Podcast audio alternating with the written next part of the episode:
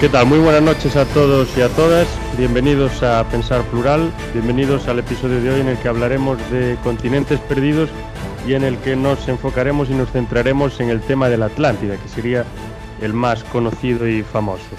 Hoy contamos, como de costumbre, con la presencia de nuestros colaboradores. Y en este caso son dos, serían Daniel Gorostiza y de Phantom. Muchas gracias por estar con nosotros y bienvenidos también a ellos. Pues nada, encantado de estar aquí otra vez. Muy buenas noches. Lo que harán pues será ayudarnos a sumergirnos en este tema de la Atlántida, nunca mejor dicho, al ser un continente también sumergido, y presentar diferentes hipótesis y rescatar también diferentes elementos propios del propio mito de la Atlántida y de mitos de otras civilizaciones perdidas que tienen bastante que ver e incluso no civilizaciones, sino pueblos o ciudades que están, se considera que están sumergidos a lo largo, por ejemplo, de la geografía española y portuguesa. Para empezar, pues diré que mm, existen en una gran cantidad de civilizaciones, ya siguiendo con lo que acabo de decir, mitos e historias de paraísos perdidos. Nos encontramos, por ejemplo, con el mito del jardín del Edén en la religión judeocristiana. Nos encontramos también con el mito del diluvio universal, que existía una sociedad y de repente, pues, Dios, por castigar a ciertas personas, que eran la mayoría de ellas, pues envió un diluvio que hizo que todo se anegara, que todo se inundara y que las únicas personas sobrevivientes fuesen las que se introducían en el arca de Noé. Lo que quiere decir esto es que estos mitos, estas historias son una constante desde muy antiguo desde tiempos inmemoriales, posiblemente desde que no tengamos ni registro escrito, y que en cierta medida hacen siempre una mención a lo que sería la, Edad Dorada o la Golden Age, como diría en, inglés, lo que se puede ver, por ejemplo, en mitos propios de, de los filósofos griegos, como serían Protágoras, como sería Platón, o incluso ya mucho más adelante en la historia, un filósofo suizo como sería Jean-Jacques Rousseau, del que hablamos en el episodio de Frankenstein, en su diálogo, segundo diálogo sobre el origen de las artes y las ciencias, pues expone esta teoría de que el hombre proviene de una edad dorada y demás. Lo que en cierta medida la característica fundamental de estos mitos, de estas historias, de estos relatos, parece que es ese, ese dicho tan antiguo de que todo tiempo pasado fue mejor y que siempre juegan con una cierta añoranza que está bastante idealizada. Esto nos pasa también muchas veces. Cuando hablamos del pasado, hace 20, 30, 40 años, pues siempre lo vemos como una época dorada, una época increíble de esplendor. Y lo que hacemos, en parte, no estoy diciendo que el pasado estuviese mal o fuese peor que el presente, pero una vez que lo recordamos, estamos idealizándolo enormemente. ¿Cuál podría ser la utilidad de estos mitos, de estas historias, de estas narraciones? Pues podría ser, por ejemplo, que se empleasen estos como guías, como conjuntos de consejos, como advertencias. Y podrían servir también para destacar las cualidades humanas deseables, que serían las propias que tienen los individuos en esa época dorada, y las no deseables, que podrían ser las que tenemos ahora. O incluso si en esa época las personas pues llegan a desaparecer por un castigo divino, pues destacar las características que las personas no deben tener para, bueno, para ser consideradas como buenas y, y deseables. Pero tenemos que tener en cuenta también que no se puede vincular toda historia con una ficción, porque existen tantos casos como civilizaciones, y al fin y al cabo no es para nada imposible dentro de la geología, dentro de la física, que existiese una ciudad en un cierto lugar que fuese inundada, fuese sumergida por un maremoto, por ciertos terremotos, por tsunamis o lo que fuese. Tampoco es imposible que existiese una isla de un tamaño bastante considerable que fuese también inundada. No es algo que digamos descabellado. Parece poco probable que esto suceda y que no quede ningún rastro, pero realmente sí que existen restos de civilizaciones bajo el mar y ya no digamos bajo lagos y, ríos y demás, sobre todo en lugares donde se han hecho presas. Por ejemplo, aquí en, Galicia hay varios sitios en los que Phantom fue a uno de ellos, no hace demasiado, en los que se puede ver el pueblo completamente abandonado que fue inundado porque se hizo justo una presa en el justo justo al lado del pueblo. Entonces esta presa, pues cuando es abierta, inunda completamente todo. No sé si nos quieres decir algo más sobre ese pueblo, Phantom, así por encima. Tu experiencia. Eh, en sí. sí, la verdad es que fue algo bastante curioso, ¿no? Típico de eh, algunas películas, ¿no? De que de repente surge de, de, los mares ahí una civilización, en este caso un poblado, que no sé de qué año databa. No sé si era del principio del siglo XX, aunque hubo, bueno, por el automóvil que estaba allí situado, no sé, en torno a los años 40 diría yo que era.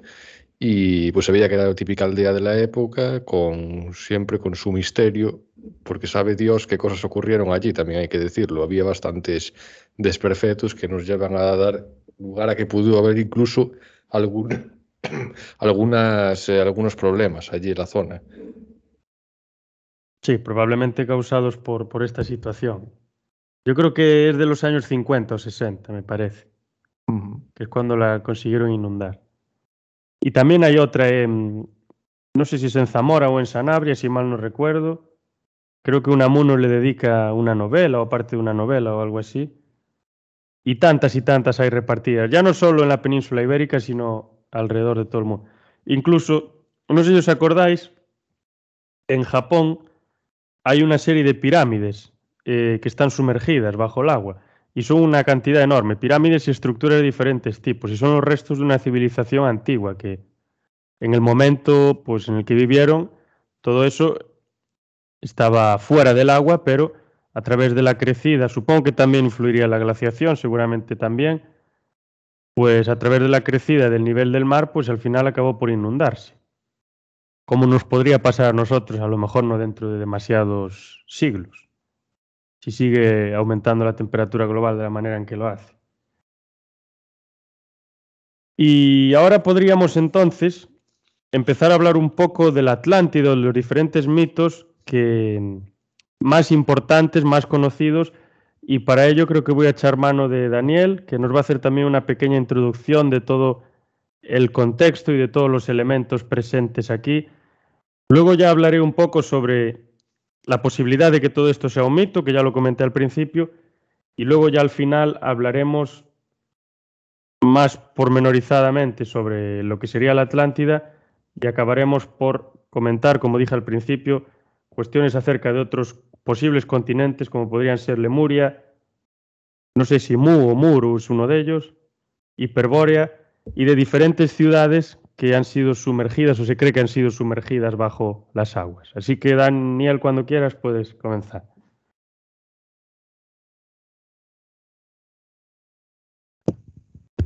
Bueno, pues yo lo que quería comentar primero es que si bien es cierto que la historias míticas pues nos suelen contar relatos fantásticos, a veces sí son reales.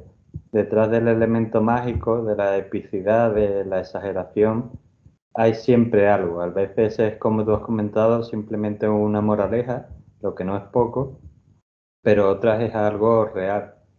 Eh, por ejemplo, eh, tenemos el caso de la guerra de Troya, que se creía que era un mito, pues que se había contado primero oralmente y después por escrito por el texto de, de, Homero.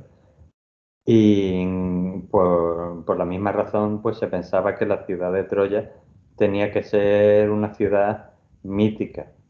Pero, em, como demostraron después los arqueólogos eh, Heinrich eh, y Frank Carver, usando entre otras cosas el texto de la Iliada, fueron capaces de encontrar la ciudad de Troya. Lo que nos muestra, pues eso, que a veces los mitos pues, mm, se basan en una realidad que adornan por diferentes razones, pero que no siempre un mito tiene por qué ser simplemente un relato fantástico con algún tipo de moraleja y ya está. Otro ejemplo, eh, lo has mencionado tú también, que sería el diluvio que aparece en el judaísmo pero no solo ahí, eh, no solo en el Antiguo Testamento, sino que existe un mito anterior en el que posiblemente se basara el mito hebreo sobre el, diluvio, una leyenda. Pero es que los griegos también tuvieron su propio diluvio. Y no solo eso, sino que por todo el Mediterráneo, tanto por el norte como por el sur, eh, encuentras diferentes mitos eh, sobre el diluvio, lo cual ha dado pie a una teoría que algunos científicos pues eh, grimen que relacionaría el diluvio con, el fin de la, glaciación, eh, debido a que evidentemente en el Mediterráneo había agua porque teníamos el Nilo, el, Danubio y en los océanos había agua, pero al derretirse esos glaciares que había por toda Europa y por otras partes del mundo, pues lo que pasó es que el Mediterráneo pues aumentó su caudal, igual que el resto de los mares, con lo cual muchas tierras que en aquel momento estaban por encima del nivel del mar, pues quedaron sumergidas. Y es, es curioso, ya entraremos más adelante en eso, pero mencionaré, por ejemplo, en la, en la costa de Huelva y Cádiz, o como se la llama la costa de la luz, pues es una costa que está actualmente muy poco por encima del mar. Y algunas de, las tierras que ahora se encuentran sumergidas pues es más que probable que en, épocas anteriores, en la época de la glaciación, estuvieran por encima del nivel del mar, no por mucho, pero por encima del nivel del mar. Pero bueno, ya esto entraremos un poco más adelante cuando explique yo por qué creo que esto es importante, quizá en relación con el relato de, del Atlántico.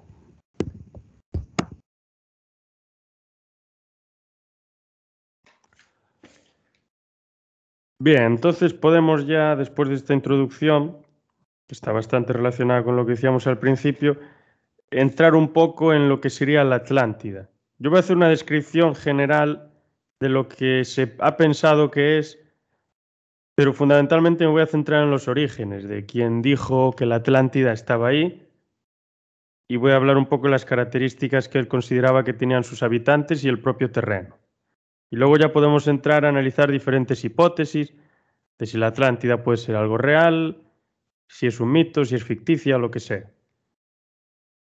Etimológicamente, Atlántida significa la isla de Atlas, porque Atlas era el titán al que se le vinculó prácticamente la Atlántida. Era como una especie de rey de la Atlántida, de esa isla.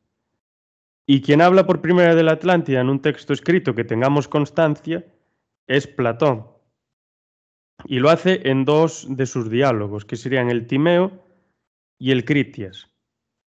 En el Timeo lo hace a partir de, eh, me parece que es Solón, que era un, fue uno de los siete sabios de, de, Atenas, fue uno de los fundadores de la democracia, se dice, que vivió aproximadamente en el siglo VI a.C. y que viajó a Egipto varias veces y tenía contactos con los sabios de Egipto. Platón estaba, hay que decirlo, obsesionado con la sabiduría egipcia, por una parte. Y en el Critias creo que el personaje que transmite esta idea es el propio Critias. ¿Qué es lo que hace Platón fundamentalmente en estas dos obras, en estos dos diálogos? Pues presentar a los atlantes como los rivales a batir por los antiguos atenienses. Los antiguos atenienses para Platón eran otros seres humanos idealizados, que serían los antiguos pobladores de Atenas, que tenían unas características increíbles las características propias de, que Platón consideraría en la República, por ejemplo, para vivir en una ciudad justa. Lo que le pasa a los atlantes, según Platón, es que luego de intentar eh, dominar prácticamente todos los mares y de intentar someter a los antiguos eh, atenienses, acaban sumergidos en el océano por un castigo divino. Hoy... em, Ah, perdona, perdón. Y las características fundamentales de estos de, de estos atlantes pues serían las siguientes. Las tengo aquí apuntadas, son como unas 8 o 9. Hay muchísimas más, pero bueno, así dentro de lo que cabe. Esta isla se encontraría en alguna parte remota del Atlántico. Eran poderosos, eran sabios, tenían dominio de la técnica, de la ciencia y de diferentes artes. Su isla, o su conjunto de islas más bien, estaba eh, situada más allá de los pilares de Hércules. Y se dice, dice Platón, que era más grande que Libia y Asia menor juntas. Me parece una barbaridad el tamaño. Porque Asia menor, aunque no es Asia en su completud, es bastante, parece bastante grande. Y Libia tampoco parece pequeña. En el tiempo supongo que ocuparía, se consideraría que Libia no era el territorio que, decim- que creemos que hoy ocupa Libia, pero bueno, igualmente tiene toda la pinta de que fuese un lugar bastante grande, como para ser una isla que desapareció así de un chasquido. Y cuenta Platón también que el sistema político que estas personas tenían pues era una confederación de reyes, muy poderosos todos ellos, y que se- cada uno pues era rey de una isla y que éstas estaban conectadas en una especie de, de anillos. Había una isla, un anillo de agua, como un canal, otra isla, otra isla, otra isla, y luego había una, una zona continental, por así decirlo, en el centro, que sería la más grande de todas. Y todas estarían conectadas por canales o por puentes o por lo que fuese.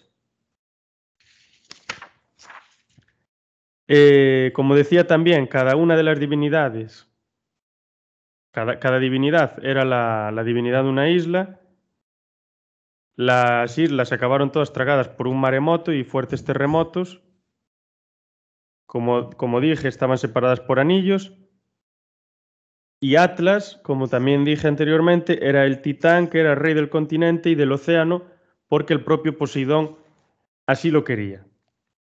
Y cuenta Critias en el diálogo Critias que 9000 años antes de que él esté contando esto, se, produjo una guerra entre los atlantes y los antiguos griegos que formaron como dos ligas, una como era la liga de los antiguos griegos, de los antiguos atenienses y la liga de los atlantes. Los atlantes empezaron a conseguir dominios y poder y demás, pero contra los antiguos atenienses no pudieron. Y tuvieron que volver y, y sus islas al final fueron todas sumergidas y ellos pues acabaron por desaparecer también. Todo esto tiene una influencia enorme posteriormente, como ya comentamos y como iremos comentando a lo largo del podcast. En, la literatura, fundamentalmente, en el utopismo moderno, tenemos a personajes como Moro, como Campanella, como Bacon, que incluso escribe una obra a la que le llama La Nueva Atlantis. Pero, ¿qué es lo que pasaba en la Edad Moderna y en estos utopistas? Que consideraban que la Atlántida se encontraba en cierta medida en el Nuevo Mundo, en América, y que era una cierta idealización sobre el mismo.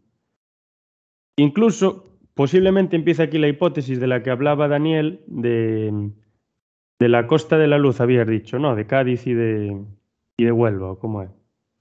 Sí, es, eh, de la Costa de la Luz, eh, que pudiera estar allí la, la Atlántida, sí. Pues se dice que un cartógrafo y geógrafo del siglo XVI, Ortelius, creo que era holandés, eh, consideró y dejó escrito que probablemente la parte que queda de la Atlántida se sitúa, él no dice en Cádiz, él dice en la isla de Gadir o Gales o un, Gailes o una cosa así, que aquí dicen que se corresponde con Cádiz. Es decir, esa parte, pues Cádiz podría ser como una montaña que quedó de lo que sería la, la isla. Bueno, es lo que dice este señor en el año 1596. Podría ser. No, Luego hay otro, sí, no, no, que, que podría ser un- una teoría, sí. hay otro personaje que es Ignatius Donnelly, no sé si vas a hablar de él también, que escribe en el 1882 el texto Atlantis de Antediluvian World, o sea, el mundo antediluviano, Atlántida, y en cierta medida creo que está en consonancia con lo que decías, de que defendía de alguna manera que existía esta civilización, pero con el final de la glaciación, pues todos esos muchos territorios que no estaban cubiertos por el mar, pues se acabaron por cubrir. Y ahora entonces podemos ya pasar a, lo que sería las diferentes hipótesis de lo que es realmente la Atlántida. Por ejemplo, la opinión que se mantiene hoy en día es que el mito de Platón es un mito, es decir, que es ficticio todo lo que decía, pero que tiene sus fuentes de inspiración. Ciertos eventos, ciertos sucesos inspiran este mito que él utiliza también, como decía Aristóteles, para enseñar filosofía y para enseñar sus propios valores. La influencia de los egipcios, la guerra de Troya, como también dijiste, y la invasión de las conocidas gentes del mar también influyen en esto. Y más que probablemente habrá casos de ciudades que han sido inundadas que hayan influido también en esta historia. Y ahora lo que podremos hacer es un poco hipotetizar sobre cuáles podrían ser los vestigios que nos llevan a pensar que el mito de la Atlántida tiene una cierta parte de realidad. Así que, adelante.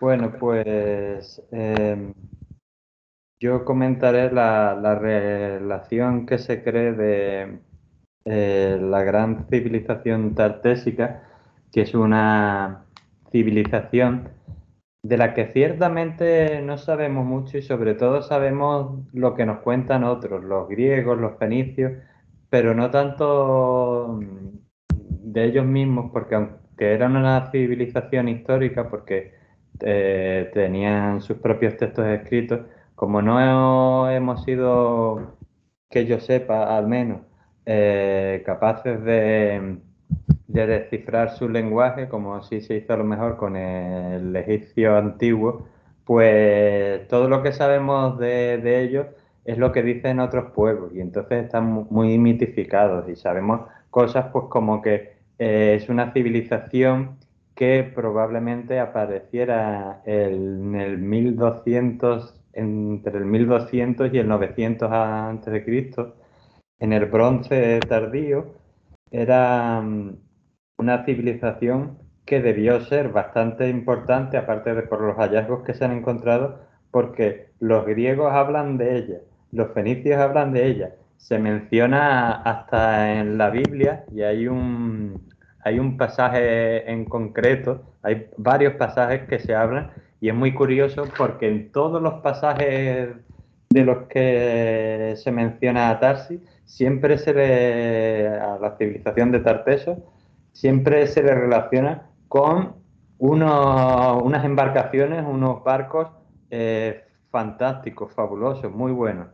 Eh, y es curioso porque también los griegos y los fenicios cuando eh, hablan de ellos, raro es que no mencionen los buenos navegantes que eran y, las naves que tenían.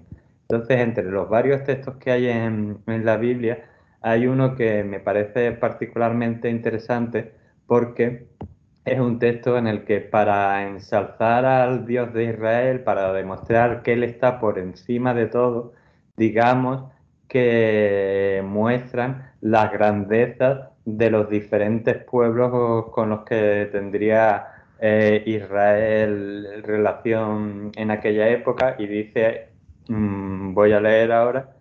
Solo el Señor será ensalzado aquel día, es, que es el día del Señor de los ejércitos, contra todo lo orgulloso y lo arrogante, contra lo empinado y lo engreído, contra los cedros del Líbano, contra las encinas de Basán, contra los montes elevados, las colinas encumbradas, las altas torres, contra las murallas inexpugnables, contra todas las naves de Tarsis. Aquí, como vemos, pues menciona, digamos, mm, cosas importantes, ya sea de la geografía o de diferentes pueblos, ¿no? Como los cedros del Líbano y las naves de Tarsis. O sea que para los judíos lo impresionante de esa civilización eran sus naves. Y repito que también los griegos y los fenicios los admiraban como, como grandes navegantes.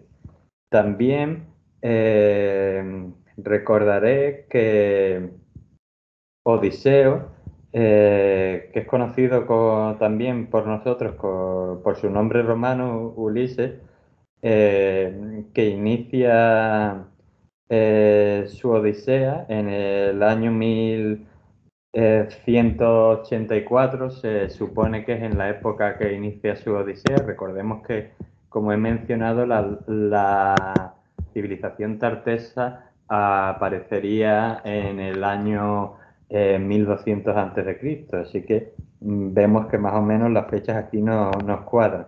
Pues para conseguir volver a casa, una de las cosas que tiene que hacer en su viaje visitando diferentes y pueblos, pueblos y naciones del Mediterráneo, viaje que por cierto duró 10 años, uno de los pueblos que pudo ser visitado por él es el de los tartesos. Y al parecer pues quedó fascinado por lo que encontró allí.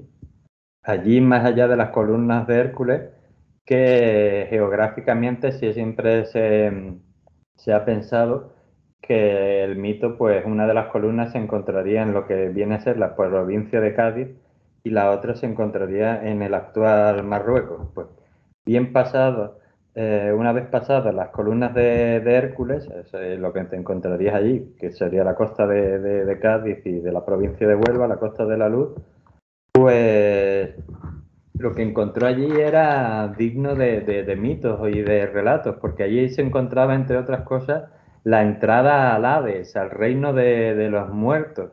Eh, pero también, por ejemplo, cuando vuelve de, esa visita a ese reino de los muertos, eh, pues eh, es una tierra donde viven ninfas como Calipso que se la encontró al parecer en una mm, localidad o en un lugar cercano a lo que hoy entenderíamos como la ciudad de Cádiz, que ya existía en la época que Odiseo o Ulises realiza ese viaje.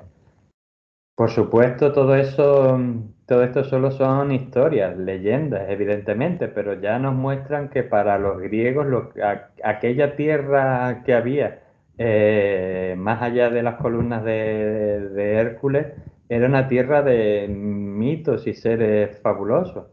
Eh, y luego los fenicios que, los conocían mejor, pues ya nos dan descripciones más, ciertas.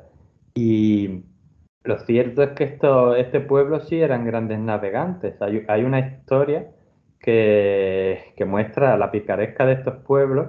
Estamos hablando en la edad de bronce, que el bronce se hace, es una aleación eh, que se hace con el cobre y el estaño. Y las minas del norte de la provincia de Huelva siempre han sido muy ricas en cobre, pero estaño aquí no había nunca. Y sin embargo, se lo vendíamos nosotros, bueno, nosotros, hasta el se lo vendían a, a los fenicios. ¿Pero cómo?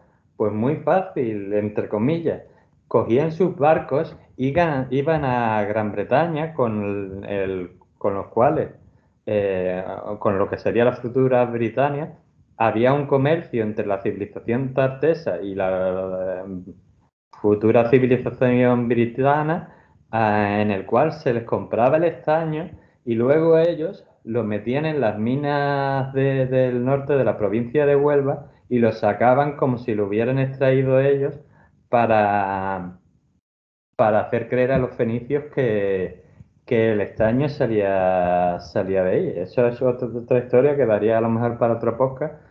Al final los romanos cuando conquistan la península ibérica pues descubren el truco y descubren que el estaño no lo sacábamos de aquí. Y se dice, no es seguro, que es una de las razones que llevó después a la conquista de, Britania, para conseguir, entre otras cosas, ese estaño. Todo esto demuestra que la civilización tartésica pues era una civilización, aparte de gente muy ingeniosa como vemos, de grandes eh, navegantes. Eh, y que ocuparía, digamos, lo que se vendría a ser las provincias de Huelva, Cádiz, Sevilla y probablemente un poquito, si no todo, de lo que sería la actual provincia de Córdoba, es decir, lo que podríamos llamar a la Andalucía occidental.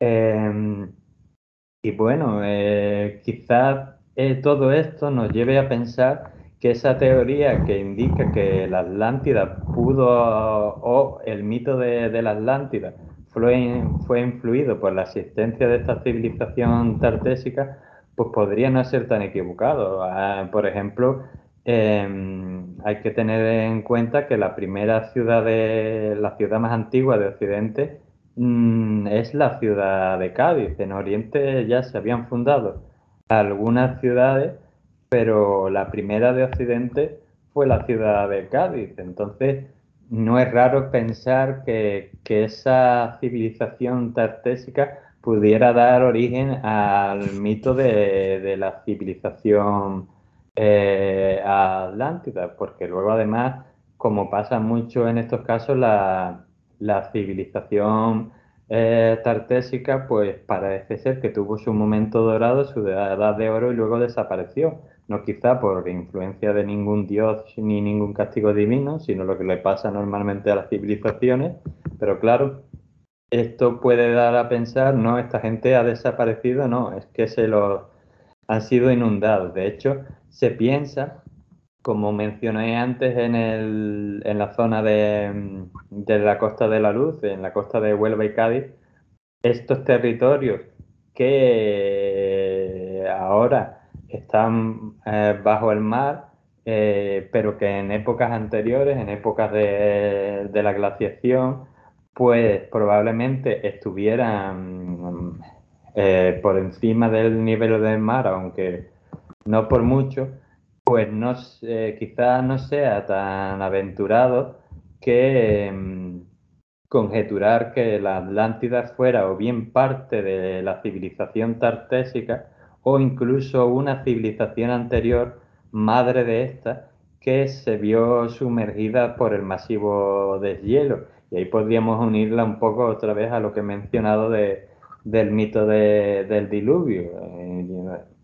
Y entonces, aunque las causas hubieran sido más bien causas naturales por el, hecho de haber sido inundada debido al final de la glaciación, o bien por lo que les pasa mm, a gran parte de las civilizaciones humanas que tienen sus edades doradas, doradas perdón, luego sus edades más oscuras o simplemente desaparecen como muchos otros pueblos han hecho en diferentes partes del mundo. No que desaparezca el pueblo, pero sí la civilización en sí. Pues simplemente desaparecieran, pero claro, para el mundo que les rodeaba, el mundo de aquella época, además muy propenso en mitos y en historias fantásticas vieran eso como no un fenómeno natural o no un fenómeno social de la sociedad humana, sino como un castigo de los dioses. Esta gente con sus fabulosos barcos eh, se creyeron superiores a los dioses o incluso los ofendieron y por ello los dioses pues les castigaron.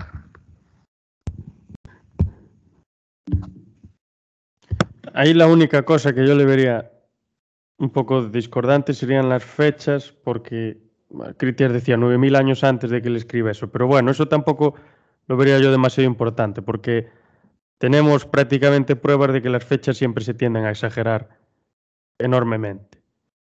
Y lo que decías de que ocuparía, eh, que era Huelva, Cádiz, Sevilla y Córdoba, seguramente también ocuparía partes que estarían hundidas ahora mismo. Y a lo mejor no sabemos ni, ni cuánto sería la extensión. Muy probablemente, sí. Y luego, yo había visto un documental no hace demasiado tiempo acerca de la Atlántida. Era una expedición que estaban buscando a ver dónde podría estar. Y estaban justamente en, en Cádiz. Y por esas marismas y demás. Claro, a mí me sorprendió. Era la primera vez que hablaban de eso relacionado con la Atlántida. Pero empezaron a discurrir y a discurrir y empezaron a describir la situación, que estaba más allá de las columnas de Hércules y ciertos elementos más y la cosa parecía que tenía bastante sentido. Luego encontraron eh, bajo el mar, en la costa, eh, eh, diferentes restos de civilizaciones, como partes de un muro, piedras talladas y demás que databan pues hace 2000 años, 1500 o los que fuese. Y luego ya dentro de tierra, en las marismas, pues realizaron una serie de, fotografías desde el satélite, desde el helicóptero y demás, y descubrieron que había unas ciertas estructuras circulares en, en el propio lugar que se correspondían con las estructuras que Platón describiría en sus diálogos. Pero consideraba que estas ciudades eran circulares. También tenemos que tener en cuenta que el círculo para los griegos, los antiguos griegos era, bueno, y para muchas civilizaciones más, la forma divina, que no tenía ni principio ni fin, que era eterna. Incluso decían que los planetas se movían en círculos porque, como eran divinos, no podían moverse de otra manera. Pues entonces nos encontramos con esas figuras circulares, con esas estructuras en las que estaban y que consideraron que eran eh, restos de murallas de ciudades o de las propias ciudades. Y esto me llamó también la atención, la atención bastante y tendría, casi le daría un poco de apoyo. Lo que obviamente veo difícil es que el mito de la Atlántida se base únicamente en una civilización. Yo diría que posiblemente se basa en una amalgama de elementos de diferentes civilizaciones. Pues esta isla tenía esto, esta lo otro y esta lo otro, y yo le doy a la cabeza y considero que estaba todo en una isla y que era en cierto punto. Pero que según lo que cuentas y según la situación del momento, parece que la que más pudo influir pues pudo ser esa civilización de los tartesos. Claro, yo también pienso que cuando tú, cuando tú a un, un mito que se pueda basar en algo real, pues siempre es una, siempre se exagera, siempre la historia cuando va pasando de boca en boca se le van añadiendo detalles y luego también puede ser que se mezclen varias historias de, diferentes pueblos y al final den lugar a una. Todo eso puede pasar. Entonces, cuando yo, digamos que sostengo la idea de que la Atlántida se pudiera encontrar posiblemente en lo que sería Andalucía Occidental, eh, tanto la que existe ahora como la que se encuentra ahora sumergida bajo el nivel del mar, eh, claro, te, te hablaría de, del pueblo que pudo haber originado el mito, pero no del pueblo del mito en sí, porque el pueblo del mito en sí es tan fabuloso y tan fantástico que no creo que, que, que, ese pueblo en sí no existió. Yo lo que sí creo es que se basó, que se podría basar en un pueblo que sí existió y que se encontraría en la zona de Andalucía Occidental, pero nunca te diría es tal cual el pueblo del mito, ¿no? El mito está exagerado para bien y para mal eh, por todos sus, puntos, o sea, esa historia pues se le ha dado más epicidad, se le ha dado o incluso pues hasta un motivo, ¿no? Esta gente pues a los dioses los ofendieron y fueron castigados por ello todo eso se ha ido añadiendo porque la mente humana es muy, muy ingeniosa y muy imaginativa, y porque las historias se acaban eh, diluyendo y exagerando, pero si le quitamos todas esas capas, digamos, a las cebollas, yo pienso que una de las posibilidades, y también muchos científicos, es que la civilización atlante del mito hubiera estado a lo mejor en cierta forma inspirada por esa civilización que pudo existir en la Andalucía occidental y que pudo ser, incluso a lo mejor el origen de la posterior civilización tartésica.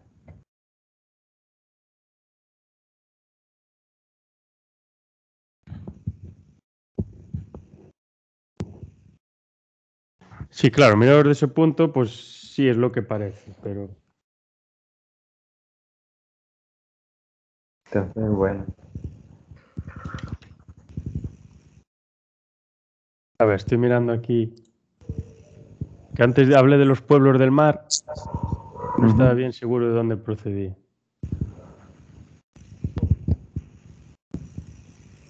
Los pueblos del mar, mm, según quién, porque varía un poco, depende de quién. Claro, en teoría venían de, Ah, no se sabe, venían de, del mar muerto. Ya, los pueblos del mar, entonces está hablando, creo que para los egipcios, pero eso ya es otra sí, Sí, sí, ya, ya, ya. No, pero hablaban, hablaban de esto también, porque decían que podía ser también influencia. O sea, tendrías, por ejemplo, lo que dices tú de la civilización tartesa, que puede ser la que más haya influenciado, según lo que dices y lo que vamos desglosando, posiblemente la que más.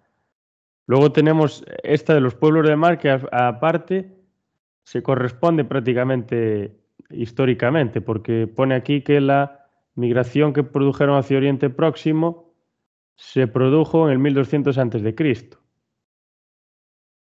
O sea que tienen, o sea, históricamente digo, tienen relación. Aparte, estaban por el Mediterráneo también. Y el Mediterráneo, pues esa época era un vergel de, de transmisión cultural, de conocimiento y demás. Construyéndose una hipótesis, tampoco vamos a, a descubrir aquí nada porque es bastante más complicado de lo que parece. Por una parte, estos pueblos del mar. Por otra parte, tiene la historia de los tartesos. Mm. Y los pueblos del mar no sabían exactamente de dónde venían. A lo mejor pensaban que eran supervivientes de algún sitio lo que fuese. Entonces, juntando unos con otros, pues ya te puedes empezar a forjar una idea de, de una civilización que andaba por ahí en un cierto ejercicio de simplificación. Y luego, claro, tienes que darte cuenta de quién está escribiendo estas historias, que no era más y nada más, nadie más y menos que Platón, que a Platón le gustaba mucho los mitos por una parte y también exagerar las cosas. Y moralizar también.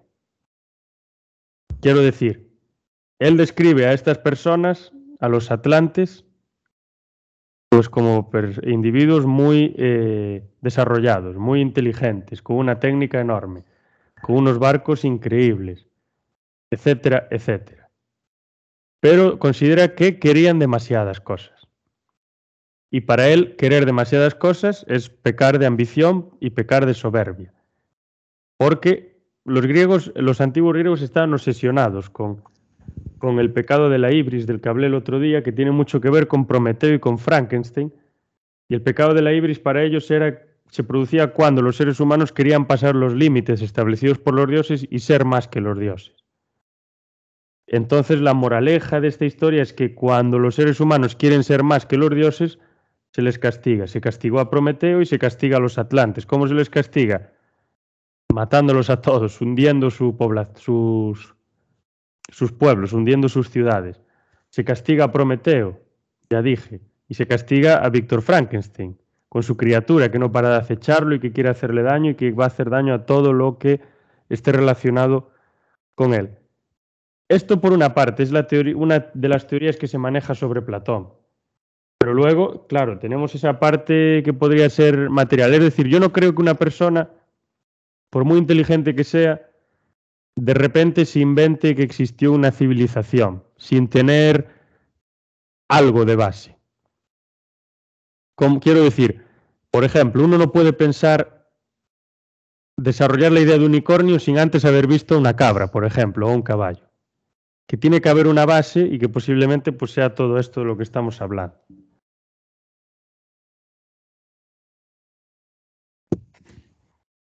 Luego no sé si manejaríamos alguna hipótesis más, no sé si nos queda alguna más por, por el tintero, no sé si Phantom conoce alguna hipótesis sobre la Atlántida. Sí, hay dos puntualizaciones extraterrestres, en este caso dirigidas Ahí estábamos esperando eso, llevamos esperando eso media hora. Por, el psíquico americano Edgar Case del año 1910, que describe la Atlántica como una antigua civilización altamente evolucionada y que se encuentra sumergida, dotada con algunos barcos y aviones alimentados por lo que es un misterioso tipo de ah, cristal. Perdón, perdón, Sigue. ¿Sí? O sea, siguen existiendo los Atlantes sumergidos. Exactamente. Sí, sigue. También dijo que la isla eh, se levantaría nuevamente del lecho en el que se encuentra en el año 68, cosa que no se produjo. Pero bueno, no es de esperar que en un futuro ocurra eso. Quizás se equivocó ahí unas fechas. Bien, después también cuenta que no. ¿Se sabe dónde sitúa la Atlántida? ¿Dónde la sitúa geográficamente? ¿Dónde, ¿Dónde sitúa la Atlántida? Entre Asia y América.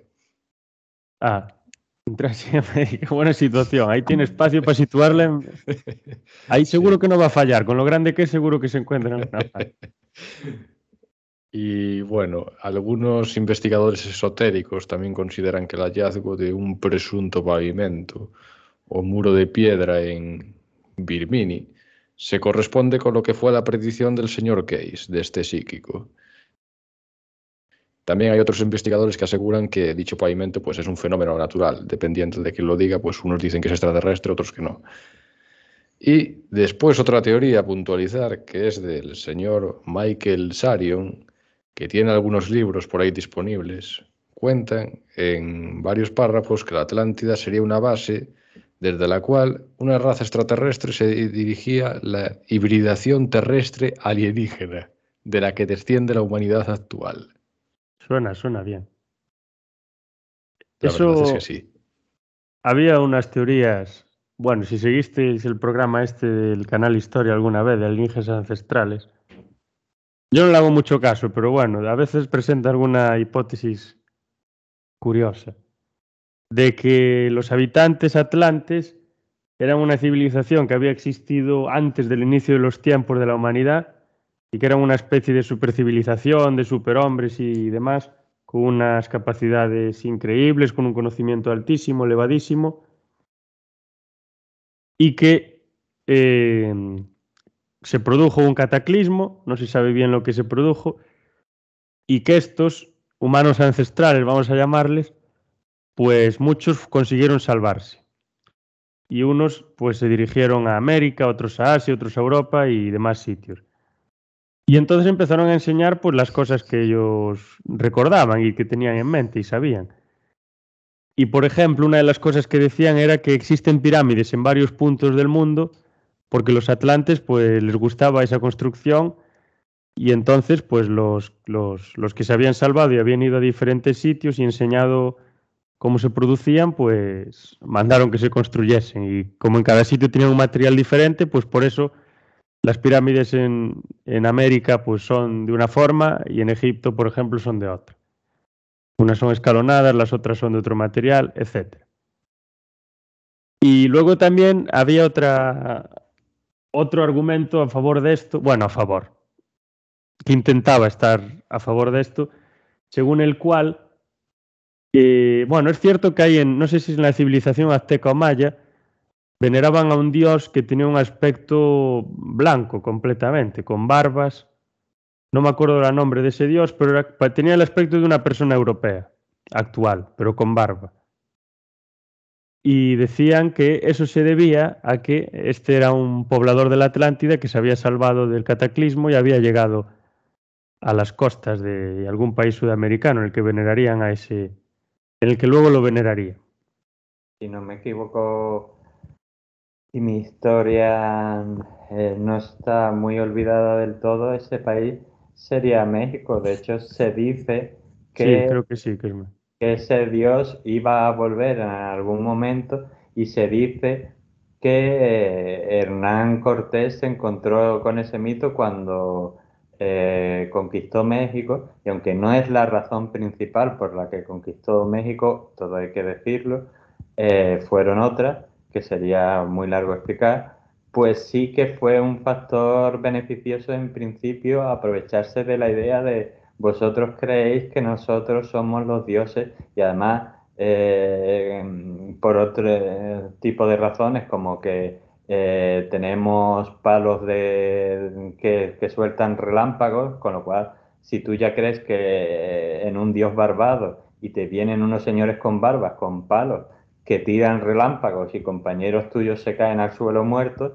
pues no es difícil pensar que ese tipo o esos tipos sean dioses. Lo que pasa es que el mito del dios les duró poco porque los indios no eran tontos y al final se dieron cuenta que esos señores que venían ahí no, no eran dioses, con lo cual al final eh, Hernán Cortés y los suyos se tuvieron que idear otra serie de sistemas para luego lograr lo que, lo, lo que finalmente lograron, que fue la conquista del imperio que, eh, que ahora es el país de, de México, los mexicas.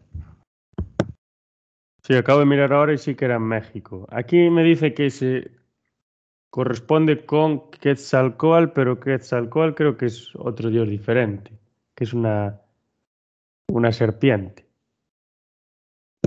Sí, No, no, no, no soy capaz de encontrar el nombre, pero sí que es en México. que era un dios y existía esa, esa leyenda que se aprovechó en parte. Lo que pasa que ya digo que no, no les duró para siempre porque al final los indios averiguaron que esos señores no eran dioses, sino que eran otros humanos, quizá con más técnica, pero no dejaban de ser seres humanos a los que se les podía combatir e incluso vencer. Sí, al final, aparte, olían peor que ellos también. ¿Cómo van a ser dioses? Si huelen peor que nosotros. También. Y bueno, si llegan y va, empiezan a matar a todos, pues obviamente pensarían, pues mm, estos dioses que tenemos, mejor no adorarlos. Sí, bueno, lo que pasa es que luego los españoles triunfaron en la conquista de México por, por otras razones, entre otras porque supieron jugar bien al juego de las alianzas, es decir, cuando hay un pueblo que está por encima de otros, que en este caso eran los mexicas, los que estaban sometiendo a otros pueblos, pues los pueblos de abajo a lo mejor no están tan de acuerdo con cómo se gobierna el territorio. Entonces los españoles aprovecharon eso y se aliaron con muchos de los pueblos que estaban por debajo de los mexicas para eh, acabar con ese imperio y conquistarlo. Y bueno, también en casos, y con esto no quiero defender ni mucho menos yo a los españoles, que hicieron muchas barbaridades en el continente americano, como otros pueblos también, los ingleses y los franceses, mm, eh, pasaba en casos que a lo mejor, eh, por muy malos que pudieran ser los españoles, con los imperios que, que se enfrentaban a veces, eran imperios que eran muy brutales con sus pueblos, con lo cual, pues a veces los otros mm, que estaban por debajo decían, sabemos que vamos a cambiar un amo por otro, pero vamos a probar con el amo nuevo porque con el amo antiguo nos ha ido bastante mal. Sí, por lo menos el nuevo no nos va a arrancar el corazón para una ceremonia. Por ejemplo, Sí, tienen fama de que eran muy, muy, muy sanguinarios, los tanto aztecas como mayas y todas estas grandes civilizaciones de la América precolombina.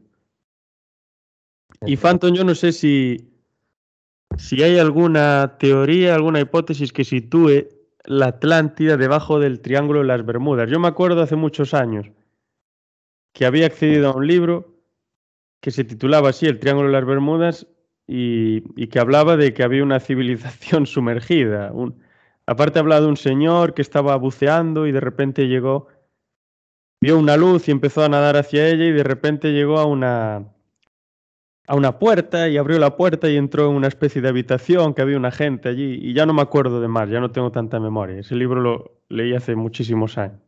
No sé si hay alguna teoría por ahí, alguna cosa.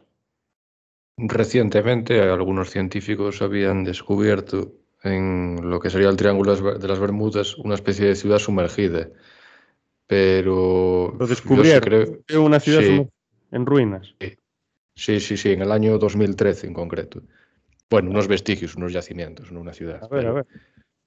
eh, pues nada, eh, han- se descubrieron lo que podrían ser algunas pirámides pequeñas, no como las de Egipto, y algunas construcciones arquitectónicas que se esconden allí en lo que es el Triángulo de las Bermudas. Ah, pues sí, estoy viendo aquí la imagen.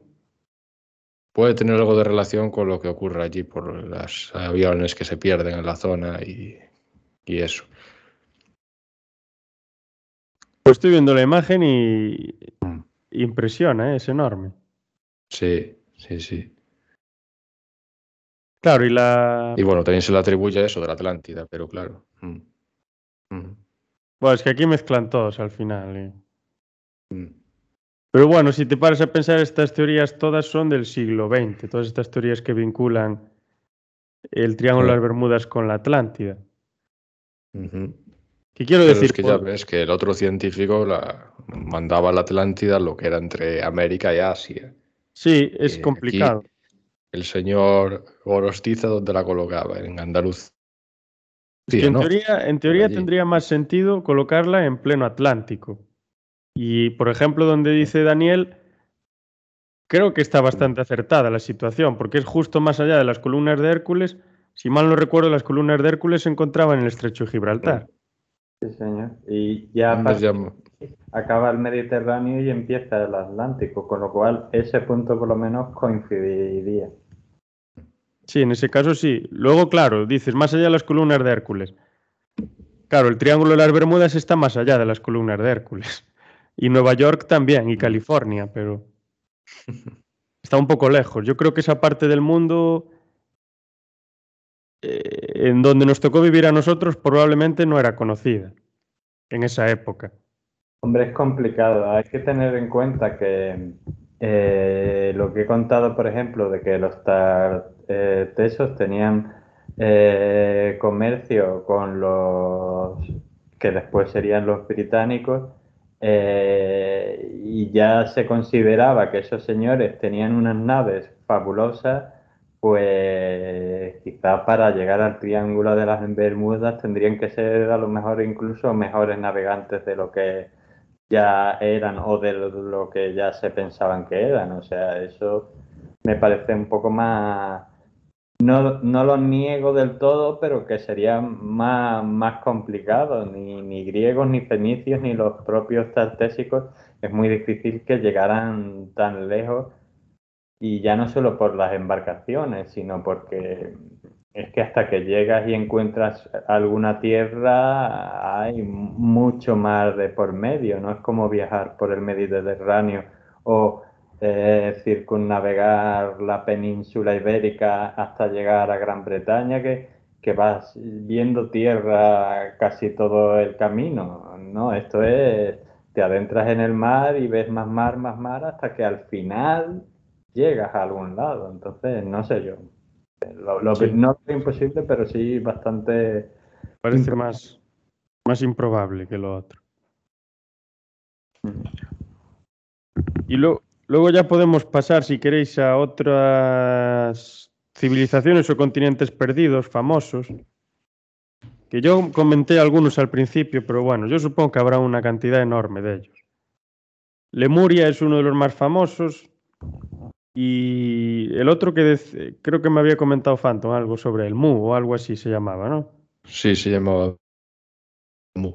Luego hay un caso... Sí, semejante a la Atlántida y a Lemuria. Sí. sí.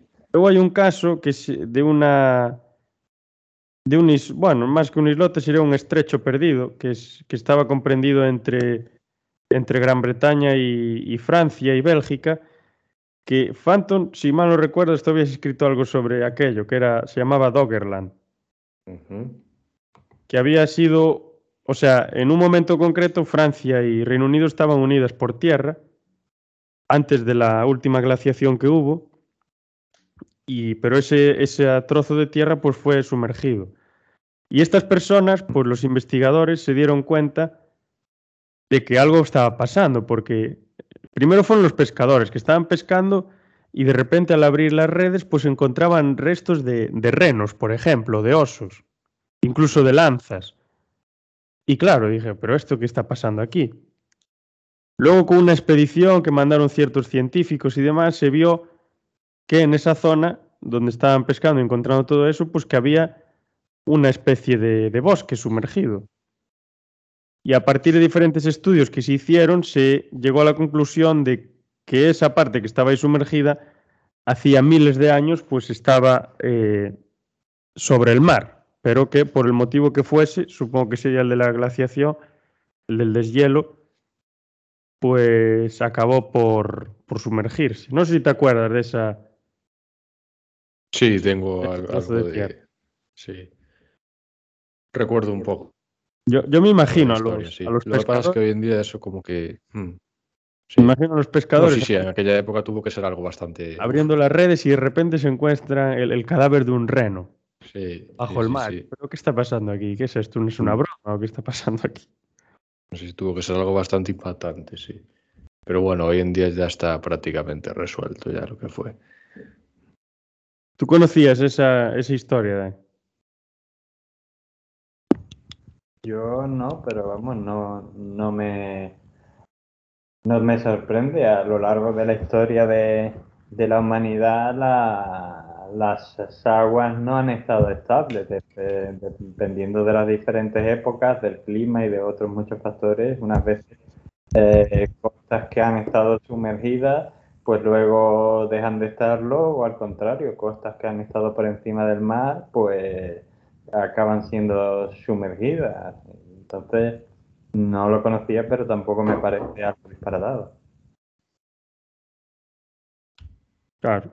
Y luego, a ver, pues podemos hablar entonces de Lemuria, por ejemplo. Si queréis podemos empezar con ella. Creo que Daniel tenía algo preparado de Lemuria. Así por encima, para solo mencionar un poco lo que viene siendo, porque si no, si nos metemos a analizarla como la Atlántida, pues se nos va otra hora y si nos ponemos a hacer lo mismo con la siguiente, pues se nos va otra hora también.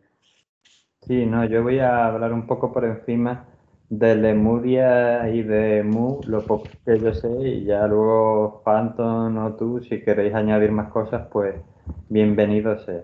Yo lo que sé de Lemuria es que es un hipotético continente teorizado principalmente pues, por un geólogo inglés, eh, Phyllis Sclater o Sclater en el siglo XIX y sé que se le bautizó Lemuria en 1864, pero hicieron científicos franceses debido al lemur, a ese primate de, Madagascar. Y eh, lo que pasa es que usaron esta idea de este continente que pudo estar eh, situado en algún punto entre lo que venía a ser la India y África para explicar el hecho de que hubiera lemures, no solo en Madagascar, lemures o parientes cercanos, tanto en la India como en el sur de África. Entonces, pues esto es un poco la razón por la que se, se teorizó con esta idea y en cuanto a Mu, por lo que yo sé, pues un escritor y viajero, eh, Augusto Le Pillon, que era francés, creyó y probablemente creó la existencia de una muy avanzada civilización que fue destruida por los dioses por su decadencia,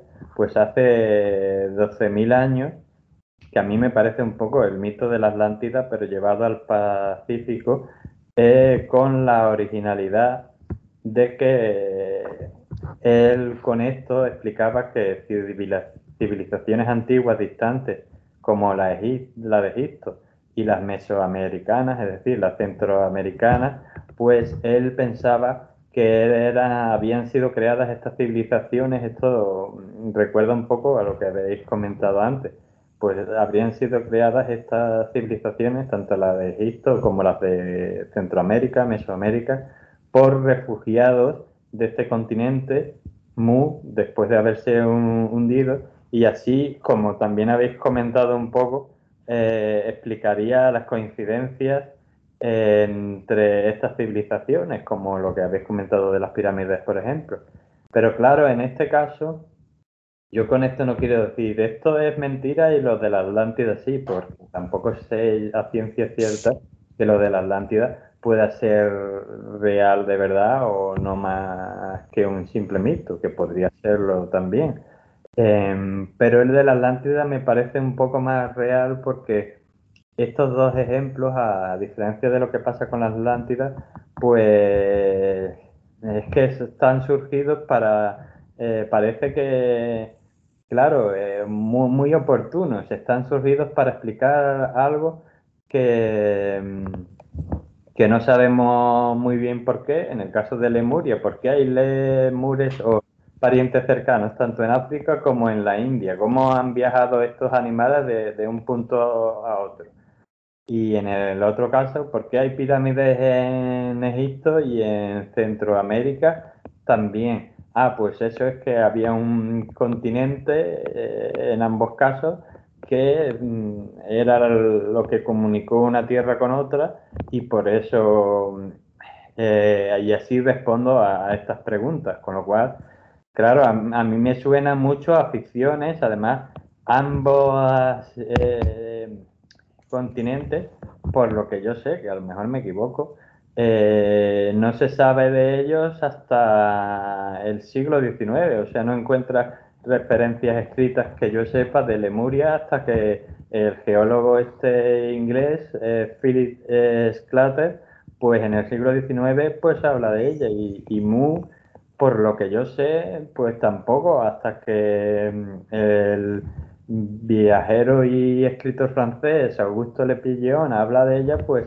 no tenemos textos escritos, o por lo menos no textos que digan, pues esto era esto, que pudiera haber a lo mejor una referencia que te puede dar idea, pero a lo que luego eh, pudiera ser Mu o Lemuria, pues a lo mejor, pero un texto que dijera, pues no, aquí creo que había un continente que se llamaba de tal forma, no aparecen hasta el siglo XIX. Entonces, a mí, y puedo equivocarme, tampoco soy un experto en el tema estos continentes, un poquito más bastante de, la Atlántida, pues me, suena todo a muy oportuno, a una ficción creada para dar respuesta a algo de lo que no tenemos respuesta o de lo que no se tenía respuesta en aquel momento. Sí, parece una hipótesis así traída completamente artificialmente. Eh, pues como no soy capaz de responder a esto, pues bueno, mira, como está el mito de la Atlántida ahí y como la gente se lo cree, pues voy a meter yo también mi mito. Que en su caso no sería un mito, sería una hipótesis. Y aquí, Fanto, no sé si tienes que añadir algo acerca de Mu, no sé si hablar de una hipótesis extraterrestre también. A ver qué podemos a ver. Mm. Es lo que fue un, Mu fue un continente semejante a lo que era Lemuria y la Atlántida eh, se sitúa lo que es el entorno entre Asia y América. Otra vez no se vuelve a especular exactamente el punto, sino que se sitúa entre los dos continentes, con lo cual pues es muy amplio eso. Y alguna vez pudo ser considerado lo que era la cuna de la civilización. Eh, es un supuesto nombre que se le dio a este continente perdido, cuyo concepto y la denominación pues, fueron propuestos por un escritor y viajero llamado Auguste Le Plongeon, que era un francés. Y bueno, sí. Te dijo Daniel, sí, sí. Este afirmó que varias civilizaciones, como lo que era la de Egipto y Mesoamérica, pues se crearon por lo que fueron los refugios de, del continente Mu, una tierra localizada entre América y Asia otra vez. Y pues en el siglo XIX y en el XX nacieron un montón de teorías que actualmente pues muchas se han caído. Y algunas otras pues bueno siguen ahí clasificadas pero tampoco tienen mucho sustento por así decirlo ni veracidad. Eh, pues nada más que añadir es eso es un poco lo que era Lemuria básicamente. Había, había otra también hipótesis medio descabellada. Bueno a lo mejor no tan descabellada se me viene ahora la cabeza sobre todo en estos programas de que hablan de alienígenas ancestrales y todas estas historias. Que sobre todo cuando sale este señor griego, no sé si, si os acordáis, uno con barba, que hace muchos gestos. Sí, el del Está en el, en el, típico meme, no, no me acuerdo el nombre. Enrique de Vicente. No, no, no llega al nivel de Enrique de Vicente, aún le quedan años. Sí, el del pelo raro, sí. sí, sí, ese. Pues alguno de estos dijo que los que son los moais, ¿no? De la isla de Pascua, se llaman moais, esas figuras. pues que esos están enterrados y que son como las cabezas que salen de, de los restos de la civilización que hay debajo, y es la parte que se ve que está arriba. Son unas estatuas que están muy enterradas, pero más de lo que creemos, y que debajo de esa isla que hay agua y que está la civilización ahí perdida y llegan hasta el fondo de aquello. Yo eso lo escuché en algún programa de estos también alguna vez. Y quiero decir, no es que diga que es mentira, pero es que no hay pruebas para decir eso llega hasta ahí abajo. ¿Quién se puso ahí a, sumergirse y a mirar si había algo? Nadie ha encontrado una civilización sumergida debajo de las Islas de Pascua. Entonces, lo que me hace gracia es que cojan y digan, ah, pues sí, hay una civilización allí y estos moais pues son esas estructuras que estaban allí erigidas para, pues yo que sé, adorar a los extraterrestres con la cabeza grande o lo que fuese. Ya, claro, pero es que también hay muchas historias en el mismo, la misma historia de la Atlántida, en un momento histórico, o por lo menos lo, lo leí yo, eh, se llegó a incluso hasta pensar que islas como, por ejemplo, las Canarias, u otras como las Azores y tal, pero en concreto hablando de las Canarias, pudieran ser vestigios de lo que fue un día la Atlántida. Pero claro, curiosamente eso no se pensó hasta que no se descubrieron las Canarias o las Azores. Y luego, por otro lado, mm, se sabe a ciencia cierta, pues gracias a la ciencia moderna, que las islas en concreto son unas islas volcánicas que se han ido creando por todo lo que han ido soltando volcanes eh, submarinos eh, a lo largo de la historia y ese sedimento ha ido creciendo hasta eh, sobrepasar el nivel del mar, con lo cual mm, la, idea de que, por ejemplo, las Canarias o quizá las Azores pudieran ser restos de un gran continente que se sumergió en gran parte, pues no, no se sostiene, no hay ninguna base de que eso pudiera ser real, sino más bien pues lo que la ciencia demuestra es todo lo contrario. Entonces, pues con esto no quiero desmentir lo que tú acabas de decir de la isla de Pascua, pero sí decir que, bueno, claro es lo que tienen los mitos, que tienen piernas, tienen patas y crecen y a veces pues se van asociando a lo que se cree en cada momento. Entonces, pues, bueno, pues no me extraña que lo hayan relacionado con, eso, como que puedan relacionar la isla de Pascua con sus eh, cabezas gigantes con que haya una, una civilización por debajo, pero de ahí a que eso sea real, pues bueno, ahí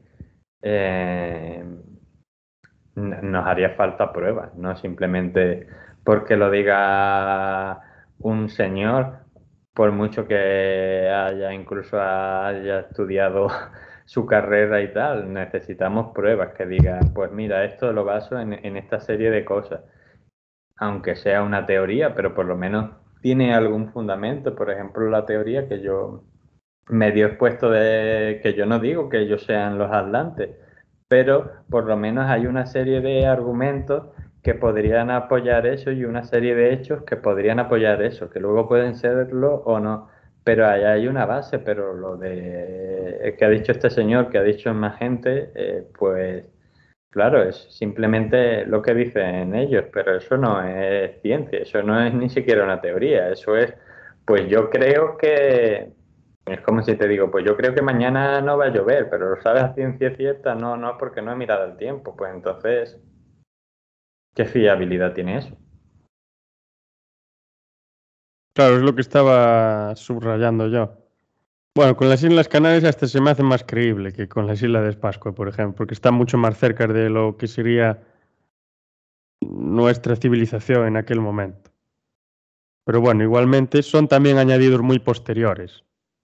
Las Islas Canarias creo que, bueno, ya tenían, se habla de los guanches, que ya las poblaban hace miles de años, pero cuando empezaron a estar presentes en lo que sería la cultura mediterránea fue con la eh, ocupación romana, si mal no recuerdo. Entonces, bueno, de los antiguos griegos a los romanos había, hombre, no había un lapso de tiempo muy, muy largo, pero bueno, apenas pasado unos cuantos cientos de años. Y las cosas en unos cuantos cientos de años cambian bastante. Claro. Aparte que los guanches por lo que sabemos, no eran, y con esto eh, es, un pueblo totalmente respetable y con su historia y además parece ser que eran gentes muy habilidosas, pero no hay ningún dato que sepamos que tuvieran una técnica, una ciencia superior al resto de los pueblos de alrededor. Más bien parece ser que eran unos pueblos entre los que consideraríamos de, con la etiqueta de, etiqueta de prehistóricos porque no sabían escribir, ni, leer ni escribir. Eso no quiere decir que no fueran, que de hecho eran muy habilidosos en muchas cosas, pero claro, entonces, eh, si creemos como dice el mito, que los atlantes eran gente técnicamente muy avanzada, pues ahí los guanches, por ejemplo, no nos cuadrarían porque no, no tenían una técnica especialmente que hicieran a otros pueblos asombrarse por su mm, grandeza. Eran pues simplemente pueblos de que no tienen nada de malo, por supuesto, de cazadores y claro, eso descuadraría un poco quizá la idea de que eso pudiera ser la Atlántida, por si eso lo hubiera sido de ahí a la época de los guanches, pues algo debió pasar para que esa civilización pasara de una gran técnica a, ese salto atrás de volver a ser pues pueblos entre comillas prehistóricos. Sí, mira, por ahí también le, le, quitas algo de razón, la verdad.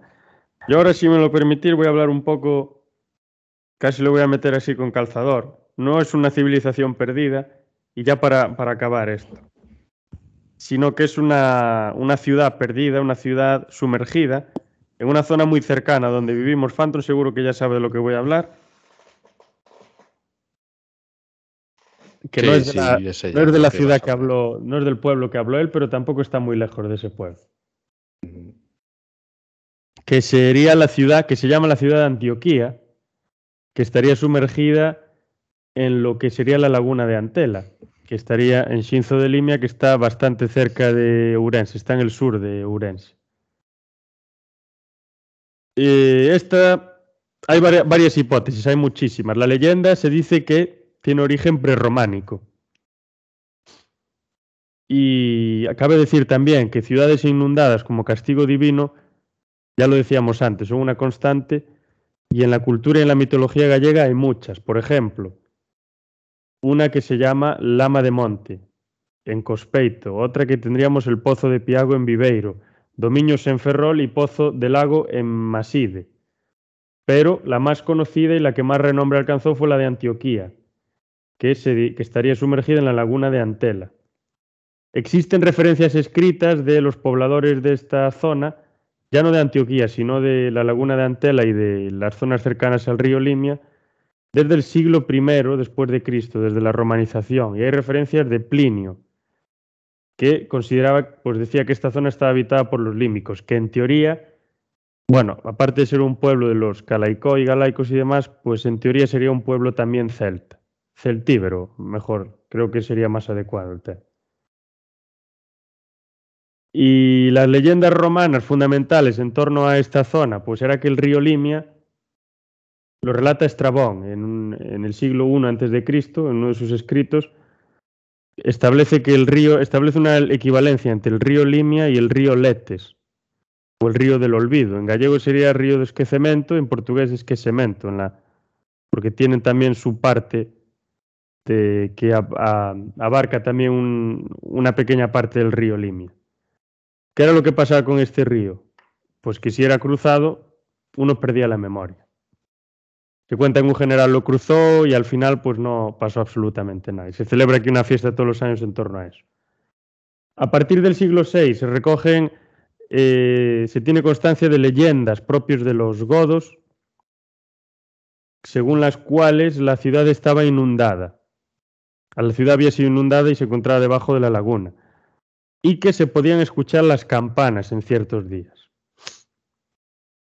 La leyenda, al fin y al cabo, cogiendo elementos prerrománicos, elementos románicos, elementos propios de los godos, celtas, ya propiamente gallegos, también castellanos, incluso galos, propios también de los ciclos bretónicos que influyeron tanto en, Galicia a partir del siglo XIX-XX, con, también con la entrada del romanticismo, pues se compone como una amalgama de elementos enorme que tiene prácticamente de todo.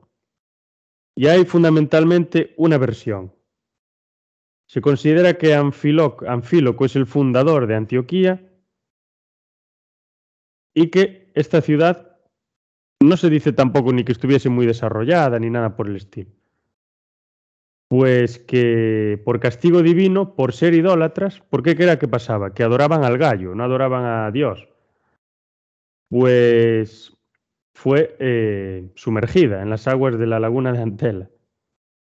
Hay algo muy curioso con el gallo, que el gallo es el símbolo de, de Shinzo de Limia, está en su escudo, en su brasón, y en muchas estructuras o casas o campanarios o demás en esta localidad, pues podemos ver muchas representaciones del, del gallo. Es decir, aquí al gallo se le dio mucha importancia desde tiempos muy remotos.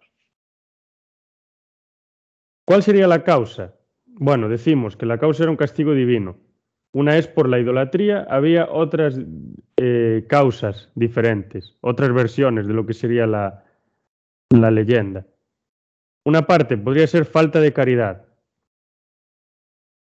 Por otra parte, sería el negarse a recibir la doctrina de Cristo. Cristo vendría disfrazado de mendigo a la, a, a la, ciudad y nadie querría acompañarlo, ni hacerle caso ni nada, y por lo tanto Dios manda un castigo al pueblo a través del cual sumerge toda la ciudad.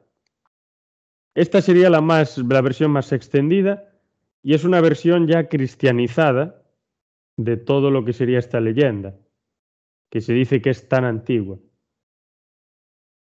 Y las campanas se dice que se pueden escuchar en la noche de San Juan, en Navidad y en Reyes, y que también se puede escuchar el gallo y en algunos días muy soleados se pueden ver hasta las las partes más altas de las torres que fueron sumergidas. Ya hay otras leyendas que ya son relacionadas con estos que ya son bastante estrafalarias. Por ejemplo, una es que el rey Arturo y sus soldados, cuando llegaron a Galicia, cuando llegaron a Shinzo, no sé por qué motivo, no sé qué hacían aquí, pues fueron convertidos en nenúfares en su búsqueda, ah, estaban buscando el Santo Grial. Bueno, no estarían tan descabellados, que se dice que está en León, a lo mejor sabían ellos algo. Y, y se fueron, fueron, convertidos en nenúfares buscándolo, como un castigo. Y otra de las leyendas dice que los caballeros de la mesa redonda, o mesa cuadrada, no me acuerdo, era mesa redonda, ¿no? Creo que era mesa redonda. Sí, los de la mesa cuadrada son los de la peli de Monty, Monty Python. Sí, sí, mesa redonda. Pues se convirtieron en mosquitos y que están pues ahí rondando alrededor de la laguna y están esperando por, por su rey, por su rey Arturo, hasta que despierte. Creo que se encuentra en Avalon. En cuanto despierte y vuelva, pues ellos dejarán de ser mosquitos o una cosa así. Estas ya son leyendas mucho más posteriores a las otras. Ya son añadidos más recientes. Lo que cabe destacar aquí, sin importar de dónde sea la procedencia de la leyenda, que tenemos ese elemento del castigo, como teníamos en la Atlántida, que no tendríamos en las otras hipótesis de Mu y de, y de Lemuria, pero sí en la Atlántida. Tenemos un elemento moralizante de hacer las cosas mal, pues Dios os va a castigar y os va a inundar. Y aquí en Antioquía pues pasaría lo mismo. Habéis hecho las cosas mal, no habéis querido escuchar a Jesús porque está disfrazado de mendigo o creéis en otros dioses, pues nada, castigo, inundados. Y en cierta parte, pues tenemos, sí, ese elemento de tenéis que creer en ciertas cosas, tenéis que hacer ciertas cosas, ese elemento moralizante. En el caso de Antioquía, dudo bastante que haya habido una ciudad en una laguna. Lo dudo bastante. Porque, bueno, realmente la, o sea, se habrían encontrado restos porque la laguna no es muy profunda y está prácticamente toda seca y realmente la zona es bastante... Había, se, antiguamente había casas que estaban como, como hacen las casas en, en ciertos países en Asia, que están como en unos, ¿cómo se llaman? En, en, unas estructuras de madera, como si fuesen pantalanes, como si fuesen puertos. Están ahí como flotando. Sí. Pero claro, de ahí a tener una ciudad grande, ya es más complicado. Yo, por lo que has contado, así de entrada te puedo sacar tres cositas de, de tu historia. Sin ser yo experto en, en, mitología, lo de los caballeros convertidos en mosquitos me suena mucho a lo de cuando Odiseo Ulises va a la isla de Circe y la hechicera convierte a sus eh, a sus hombres en, en, en, diversos animales y no es hasta que Ulises consigue medio, si no recuerdo mal, convencerla, que no los vuelve otra vez a humanos. Eso por un lado me, me, me suena ahí familiar, que no digo que tenga que ser, pero me suena. Y luego, eh, otras dos cosas. Lo de mm, lo que has contado de Jesús, ahí ya te digo yo que no, porque es que hay un villancico andaluz, y digo andaluz porque aunque se pueda cantar en otras partes de España, es originariamente de Andalucía.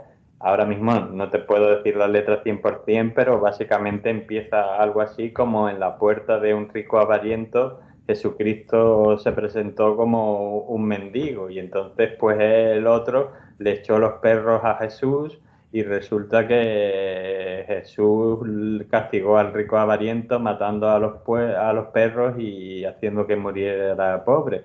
Pero es que además se, sabe que ese villancico andaluz probablemente eh, sea la versión cristianizada de una leyenda musulmana similar, de algo que se pudiera contar en esa misma zona de, de Al-Ándalus, que además pudiera ser a su vez la versión musulmana, fíjate todas las capas, de una historia grecorromana de cuando bien los romanos estuvieron en la península ibérica, en concreto en el sur, o bien incluso los griegos, que era muy típico que Mercurio eh, o Hermes, si lo queremos con el nombre griego, se hiciera pasar por mendigo y fuera a las casas y depende de cómo trataban esas casas o esas ciudades a ese Hermes o Mercurio disfrazado de mendigo, pues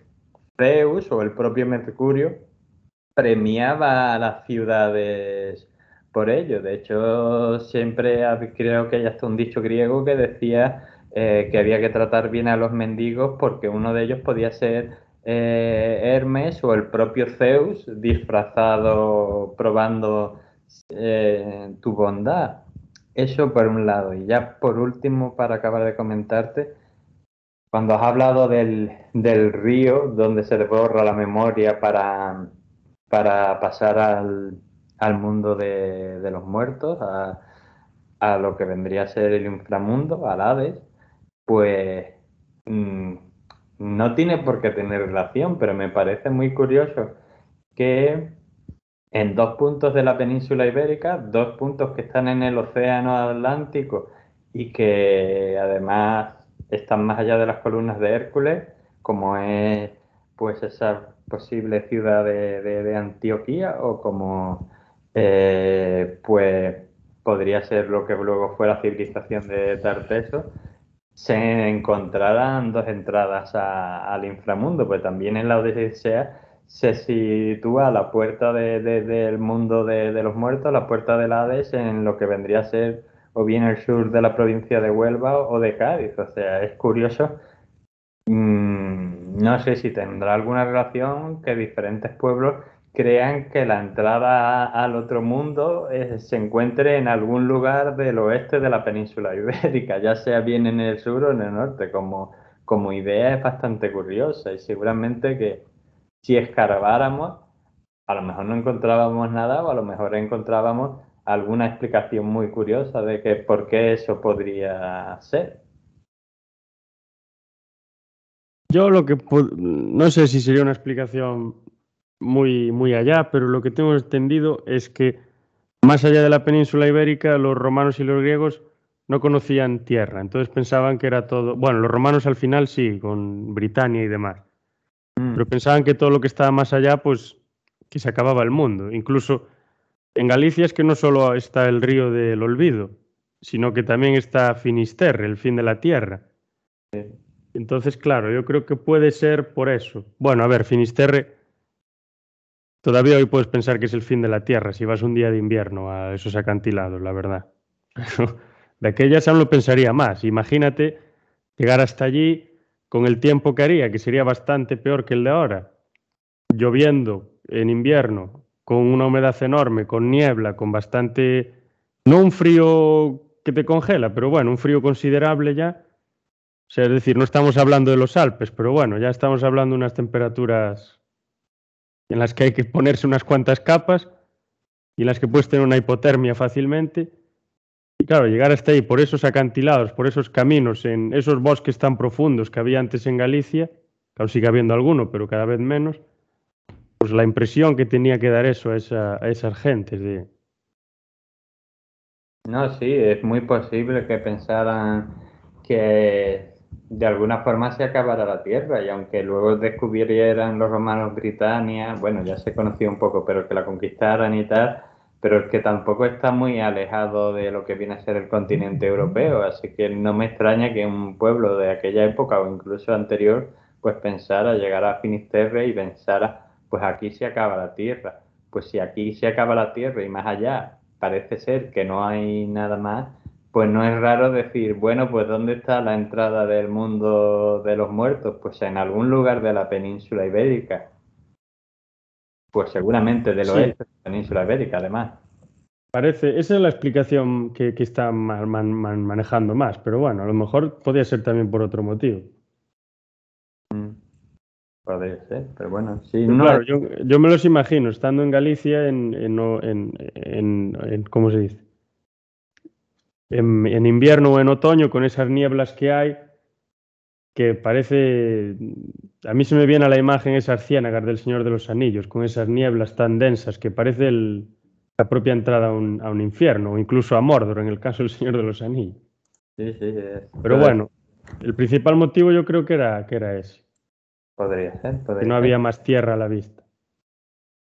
Pero bueno, aún así, pues sí, sin poder ser, no, no deja de, de, de ser, ser, curioso. Pero sí, tiene, tiene su lógica. Entonces, bueno, ahí ya para atarlo todo bien atado con lo que yo dije antes, pues ver si eso fuera así, que no lo sabemos, pues mostraría un poco lo que yo explicaba un poco al principio de que muchas veces los mitos son cosas inventadas, pero a veces pues están basados en algo de realidad o algo que lo sugirió, que no que el ser humano es imaginativo y mucho, pero a veces no tanto, a veces pues se basa en eso, en una idea de es que llegas aquí y el mundo se ha acabado y parece que esto es eh, casi otro mundo o la entrada a otro mundo, pues, pues te sitúa ahí la puerta de, de lo que viene a ser eh, el Hades, pues no, me parece descabellado, la verdad. Mm, tiene una cierta lógica y tiene una cierta base, o sea, no ha sido, no la han colocado ahí por, sino porque en aquel momento, pues ellos, esos pueblos creyeron que podría ser así, que no lo era evidentemente, pero bueno, ellos lo, lo pensaron en base a las condiciones y a los conocimientos que tenían en aquella época. Sí, eso es lo que es lo que parece. Bueno, Fanto, no sé si tienes algo más que añadir. Si no, ya vamos poniendo punto y, y, final al podcast de hoy. Como espectador ha quedado todo muy claro. Eso está bien, eso está bien. Entonces, pues ya si tenemos todo dicho, creo que ya hemos tocado bastantes temas. El tema da para mucho. Si nos metemos a analizarnos y a analizar disquisiciones, y todas las investigaciones que se llevan haciendo, por ejemplo, ya solo sobre la Atlántida, podríamos estar hablando seis o siete horas sin ningún problema. Hay un montón de investigaciones, un montón de datos, un montón de hipótesis, sería casi imposible abarcarlos todos. Pero como idea general y ya especificando en algún tipo de cosas, yo creo que ha estado bastante bien repartido. Creo que hemos dado bastante información, más de la que yo tenía en mente. Y pues nada, entonces Muchas gracias por, por, escucharnos, por estar con nosotros. Y nos oiremos en, bueno, nos oirán porque nosotros no nos escuchamos, en aproximadamente una semana que hablaremos, como dijimos en el anterior episodio, del cine de John Camp, Carpenter, para lo, en el programa en el que Phantom será la persona que no pueda ni dejar de respirar un segundo, eso lo tenemos claro. Estará hablando constantemente, va, o sea, yo no voy a ni ejercer de moderador, va a estar hablando él todo el tiempo. Y va a ser imposible. Mi voz proyectará todo el rato la, el podcast. Va a ser imposible moderar ese, ese episodio. Bueno, Carpenter lo merece, creo yo. Sí, claro, lo merece, lo merece. Sí. Y también muchas gracias a vosotros por estar colaborando hoy como siempre. Y nada, lo dicho, nos vemos, nos oímos en una semana. Buenas noches. Pues nada, encantado de, de estar aquí. Muy buenas noches y hasta la próxima semana.